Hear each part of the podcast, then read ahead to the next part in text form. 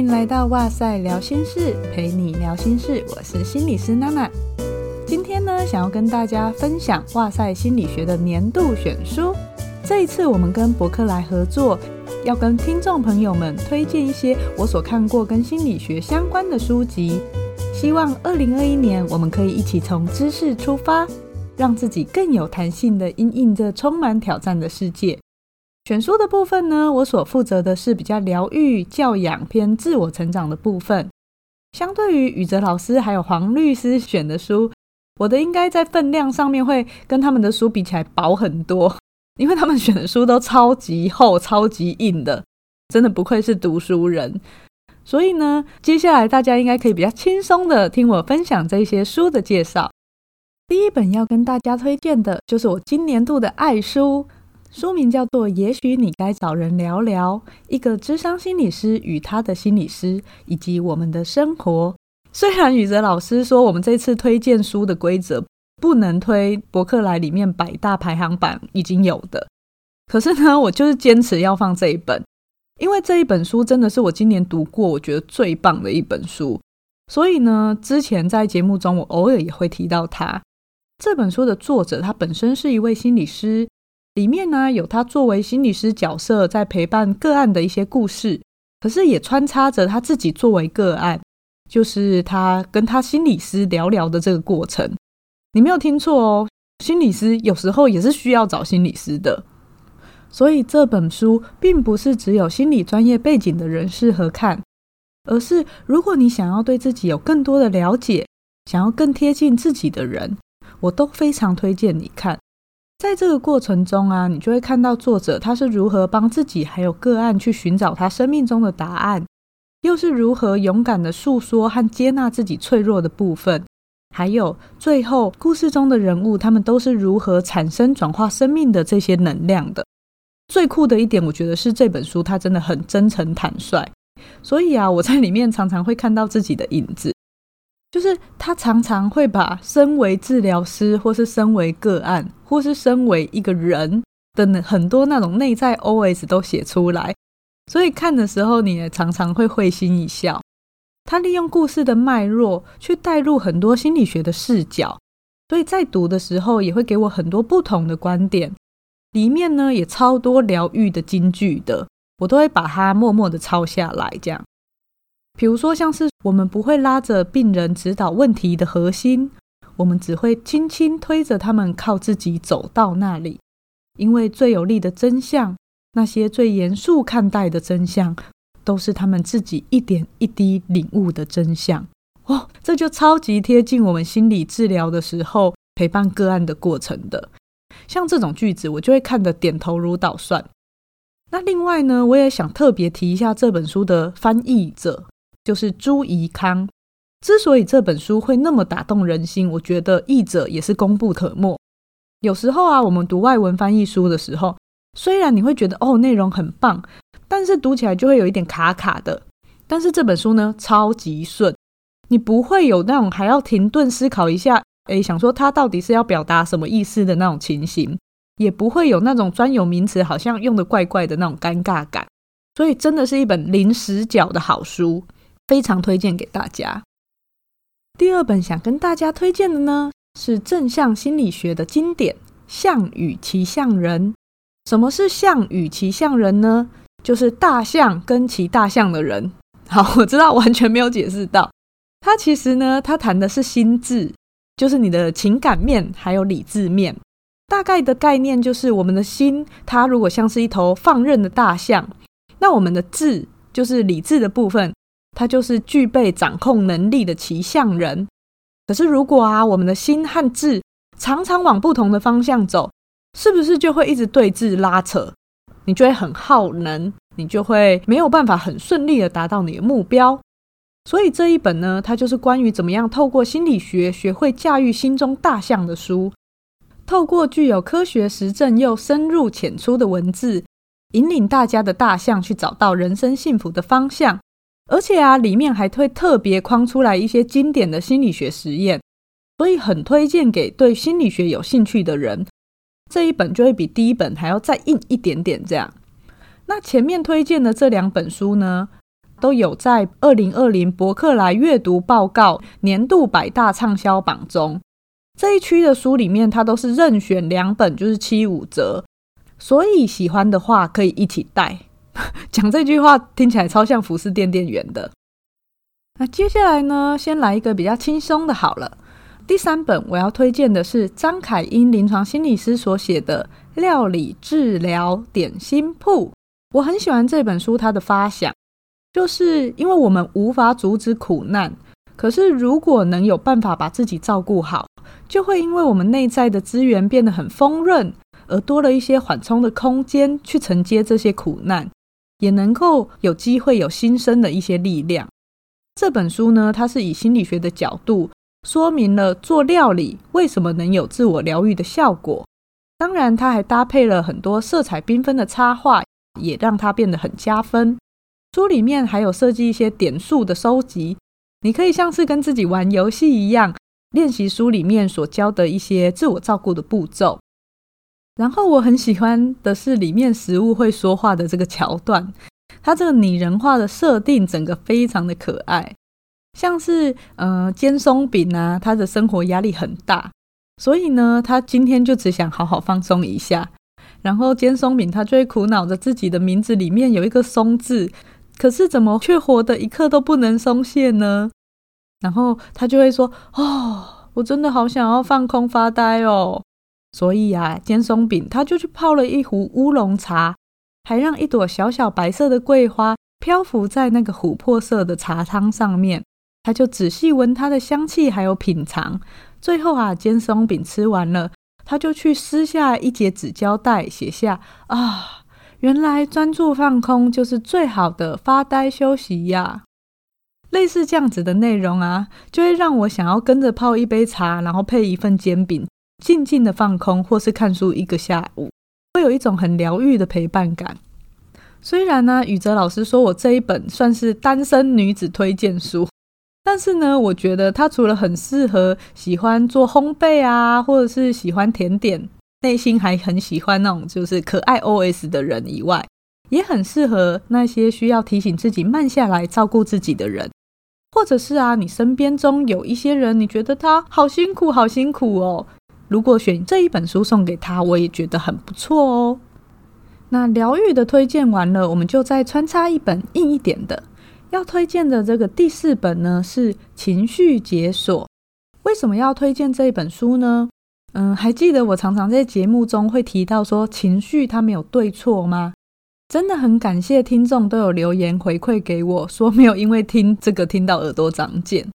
常常提到情绪，我们都知道基本的情绪是喜怒哀惧。情绪好像很简单，但是情绪也很复杂。情绪到底是什么呢？这本书啊，它就做了很棒的说明和整合。它告诉我们，解锁情绪的能力不是天赋，而是一种科学。透过书中心理科学实证研究的举例。让我们知道情绪影响记忆、决策、人际关系、健康和创造力等等的五大面向。最重要的是，它里面还讨论到的 RULER 五步骤，就是 R U L E R 这五个步骤，其实也是我们在临床工作中以情绪为焦点，或是做情感教育的时候，常常会去引导个案练习的。稍微跟大家分享一下，第一个辨别。就是你怎么样子去只单纯的感受自己回到初始的状态，暂时忘掉文字的描述，去发现，哎，我自己现在这个此时此刻到底是怎么了？接下来呢是理解，我们会试着去思考为什么，哪里开始的，哪个事件，自己或其他人有这样子的感受，也就是我们去思考情绪的原因还有由来。接下来呢，我们会试着去做标记。就是用精准的词汇去描述，避免非语言的信号被错误的解读。你可能也会开始去丰富你的情绪智慧。第四个部分是我觉得最难的，就是勇敢而且诚实的去表达自己的情绪。同时，你也还是需要去顾及自己是否有能力使周遭的人事物后续它都是维持平衡的。就像我们在治疗上常常会问孩子：“你这样子表达了你的情绪，你会笑笑脸，但是老师会是什么脸？同学会是什么脸呢？”可能他就会说：“哦，同学会哭哭脸，老师会是生气脸。”那我们就会再去讨论怎么样选择最适合的情绪表达方式。第五个部分呢，则是怎么样子去调节你的情绪。书里面呢，就有教你一些活用正念呼吸法、前瞻性策略、注意力转移等等的方式，来去协助你做到情绪的调节。所以呢，这一本书我就会推荐给想要更了解情绪、想要学会分辨、表达和驾驭自己感受的人。相信在读完还有实践这里面的练习之后，你都能够更贴近自己想要的生活。接下来呢，要介绍的这几本就比较偏向亲子教育类的。第五本呢，我要介绍的是《心理韧性》这本书，在哇塞新观点当中，宇哲老师有邀请品浩心理师来节目，一起聊聊孩子的复原力，所以内容我就不多说了，大家记得要去听那一集精彩的对谈哦。这一本书一开始啊，就是品浩心理师澄清了很多大家常有的迷失。例如说，为什么要赢在起跑点？起跑点很重要吗？还有什么是挫折忍受度等等的，在书的后面，他都会分享一些实用的方法，像是当孩子害怕挑战的时候，我们可以怎么办？当孩子挫败的时候，我们要如何培养他们的成长型心态？我读下来的感觉是，书中的章节和说明流程图都超级清楚，而且非常有结构。有时候有些亲子教养书看起来你都懂，可是啊，你不知道要怎么着手在生活中应用，或者是它可能只适用于某些特定的情境。但是这本心理韧性，你读完以后，你会在心中有一个大的原则和方向，也知道在什么情境下面你可以弹性的去做运用。所以我非常非常的推荐给所有的家长。读完以后，我自己都觉得它帮我建立起一张孩子的幸福发展地图。我更知道我要怎么样和孩子一起探索他的生命，甚至是我觉得其实内容对大人也很受用。里面有一个催眠沟通法，就是 Yes Set 的部分，可以用在你的伴侣身上也很好用。用了这个沟通方式，他什么都会跟你说好好好。大家可以赶快翻书来看看。第六本要介绍的呢，是我们哇塞心理学的好朋友。也是宇哲老师另外一个 podcast 节目《睡眠先生的活力学》里面搭档的主持人吴家硕临床心理师所著作的。家硕学长和王幼云心理师他们共同在今年合出了一本叫做《零到六岁好眠全指南》，副标是“搞定小孩子，爸妈好日子”。这一本是我看过目前在市面上最针对学龄前幼儿的睡眠书。那身为两个孩子的母亲，我很能够理解新手父母那种乳牛喂奶的人生，还有熊猫黑眼圈的时期。很幸运的是，我有心理和睡眠专业的背景，所以还算顺利的度过了这个时期。但是，一般的人没有，那怎么办？这时候，这本书的诞生完全就是救世主啊！它可以让熊猫眼爸妈能够得到救赎。书中，他细分了零到三个月的睡眠启蒙期，四到七个月的睡眠有感期，然后一直分分分，一直到四到六岁的睡眠常态期等等的。每一个阶段都有介绍睡眠的发展特色、常见的问题。最重要的是，他有针对那个时期的一些好眠秘技。两位作者啊，都具有实证心理学的背景，而且还有多年临床经验的累积。所以他们书中的策略实际应用起来，不会像是你跟隔壁婆婆妈妈听说的那种试了会没效果。相信这一本书呢，能够解答所有父母对于孩子睡眠问题的疑惑，成为各位爸爸妈妈很好的战友。第七本要推荐的呢，它不是很新的书，是二零一六年出版的绘本，叫做《彩色怪兽》，它是一个超值的套组。它还有一本是《彩色怪兽情绪着色本》，这本书在西班牙的幼儿园中是老师最喜欢在情绪课程上使用的绘本。我也是在我女儿两岁的时候呢，透过这本书教她认识情绪的。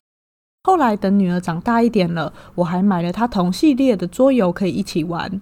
那这本书的故事呢，它一开始是一只彩色的怪兽，它混杂了好多的颜色。用它来象征着所有情绪都搅在一起，乱成一团。接着有一个小女孩，她就带着怪兽将颜色做分类放进罐子里，来让孩子学习怎么样觉察与辨识情绪。比如说，像是黄色是开心，你就会想要唱歌；蓝色是难过，你就会想要缩在角落不想说话；红色是生气，你就会觉得不公平，想要把怒气发在别人的身上。让孩子去理解自身的各种感受。很适合作为情绪教育的第一步。另外呢，我最喜欢的就是绿色是平静的这个安排。我会带着孩子一起想象自己是一片叶子，想象风吹在脸上，然后轻轻呼吸的那种感觉。所以啊，我女儿很小就认识平静的这个状态。她也常常会让我惊艳于她展现出来那种情绪激动以后，或是遇到困难的时候，能够帮助自己平静下来的能力。所以很推荐给家里有学龄前儿童的家长，可以做亲子共读。我相信你们入手以后的 CP 值绝对会超乎你的想象。